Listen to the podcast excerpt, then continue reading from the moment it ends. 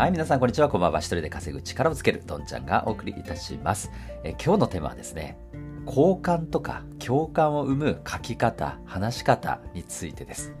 まあ、こんな悩みありますよね。あの、好かれるにはどうしたらいいんだろうなとか、まあ、こういった情報発信してると、まあ、ファンが増える話し方とか書き方ってどういうふうにやったらいいんだろうなとかですね。あの、ファンとかですね、共感を生む、ま、仕組みってどんなんだろう。まあ、いろんな角度から、まあ、こういったですね、えー、共感、好感を生むっていうのは、えー、興味がある話題ですよね。結論から言うとですね、まあ、理想ではなくて事実に基づいてまずは喋るということですね。まあ、これだけ聞くとなんか当たり前じゃんっていうふうに思うんですけども、ちょっとニュアンスが難しい別の言い方をすると、えー、まあ未熟なですね、未完成な自分をまず受け入れて、まあ、嘘はなく発信するということですね。まあ、僕たちですね、多かれ少なかれ、あの、面接とかですね、え、就職活動とかですね、え、自己 PR なんていうふうに書かされましたよね。で、自己 PR によく、その、まあ、間違いというかですね、えー、いい例なので、えー、まあ、自分をこう紹介するときにそういった間違いが出てくるということですね。まあ、例えばなんですけれども、まあ、こんな風に今まで習いませんでしたかね。例えば自分をですね、アピールするとき、自分を紹介するときに、まあ、こんな説明ですね。まあ、私は決めたことは続けることができる性格なんです。決めたことは最後まで諦めずにやり遂げることができます。とかですね。まあこれ、なんですかね、履歴書とかエントリーシートだと、まあ違和感ないのかなと思うんですけども、まあこれ普段からですね、やってると、やっぱりちょっとですね、完璧というか理想集がしませんかね？え、そんな人いる？決めたことをずっと続けられる人いる？みたいな。えー、最後まで諦めずにやり遂げることができる人そんなにいるって、まあ、ちょっと立ち止まって考えると思いますよね。ちょっと完璧だったり、謙虚さが欠けてたり、ちょっと事実と離れてるんじゃないかな。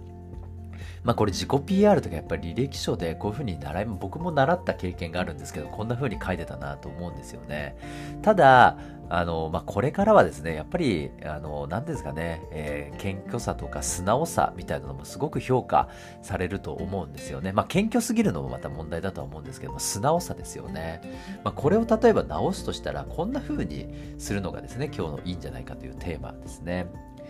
えー、読みます、えー、私はですね、決めたことを、まあ、どのように続けることができるかをまず考えます。決めたことは最後まで諦めずに取り組めるように努力しています。どうでしょうかね。まあ、先ほどは続けることができる性格ですとかですね、やり遂げることができますだったのが、どのように続けることができるのかをまず最優先に考えるんですとかですね。えー、決めたことを最後まで諦めずに取り組むように努力していますとかですね。なんて言うんでしょう、あのー、続ける、あのー、途中で諦めちゃうことって人間って一度や二度あると思うんですよね。すべて100%続けるっていうのはやっぱりちょっと理想とか嘘が混じってる。ただ、まあ、思考を話すことができますよね。あの、僕はですね、え続けるっていうことをもう最優先に考えてるんです。なんかこれだとですね、あ、その人の性格が、えちょっと見えてきますよね。でもう少し説得力を増すのであれば、まあ、前回お送りしたエピソード、具体例を込めると、さらにここがぐっと引き締まると思うんですよね。これも例えば例を挙げてみたいと思います。まあ、なんであの続けることを最優先に考えているのかっていう前ですね、僕は実はですね、あの中学校の頃に三日坊主っていうあだ名だったんですと。例えばですね、えーまあ、何をするにも3日で本当に諦めちゃって、友達からはあのいじめられてたわけじゃないんですけれども、え、三日坊主なんていうふうに呼ばれたんです。まあ、だからですね、それからあ僕はですね、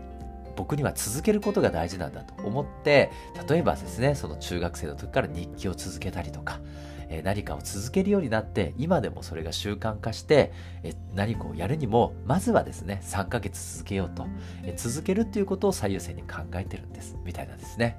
まあ、そんなような、例えば自己 PR、履歴書に書かれてたら、まあ、僕はですね、少なくとも僕は、あ、この人はこういう考えを持ってると、すごく、あのね、ストーリーもしっかりしてるし、その動機づけもすごく納得感があるし、人物像がすごく見えてきますよね。あの、まあ、スキルがなくても、この人だったら続けてくれて、え、なんかスキルアップしてくれて、チームに貢献してくれそうだなとかですね。